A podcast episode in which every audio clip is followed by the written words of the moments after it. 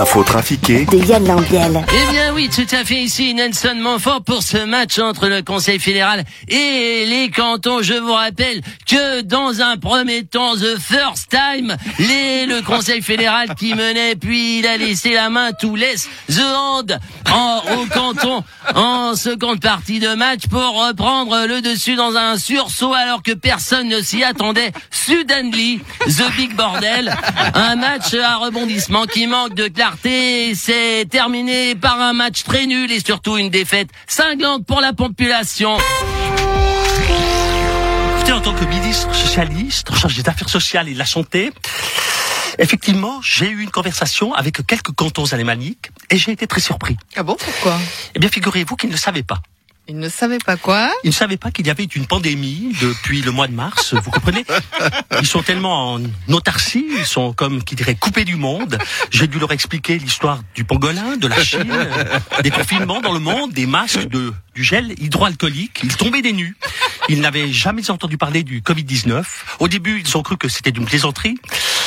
Nous avons donc dû venir avec un car satellite pour leur montrer des images du monde. Ah, c'est incroyable Ils étaient comme frappés de stupeur, surtout quand je leur ai dit que les tours jumelles avaient été détruites et, et que le général Guisan était mort.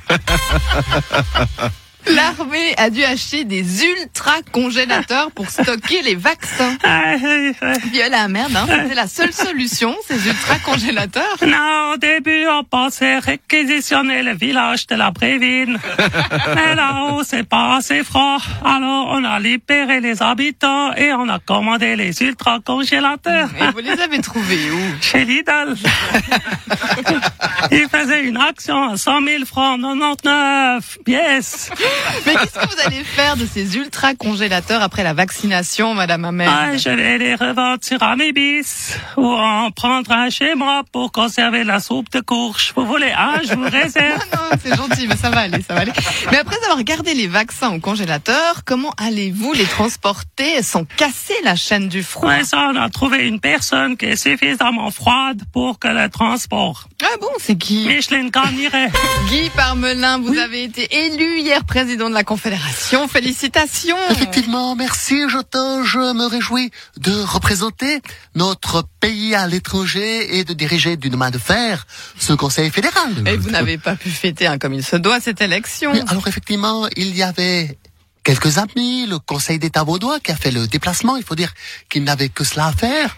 Et puis, après, je suis allé dans cette salle de presse toute vide avec sept journalistes suisses alémaniques qui m'ont parlé en allemand et à qui j'ai répondu en français. Puis nous sommes allés manger au restaurant du Palais fédéral la monstre teuf, quoi. Je peux. Qu'est-ce qui a changé pour vous hein, de, de devenir président? Qu'est-ce qui a changé? Bien, écoutez Simone, je ne pensais pas, mais j'ai maigri pendant la nuit. hein Vous avez maigri? Oui, ce matin, quand je me suis habillé, j'avais l'impression d'avoir un costume trop grand pour moi. On va skier, mais pas les Français, les Italiens.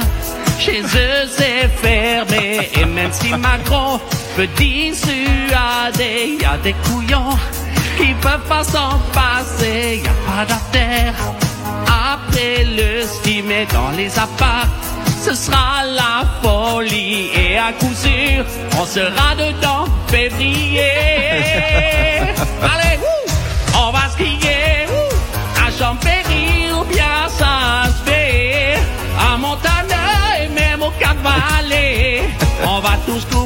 nos visages pour aller soucher. On va skier, même à mettre contre des poteaux.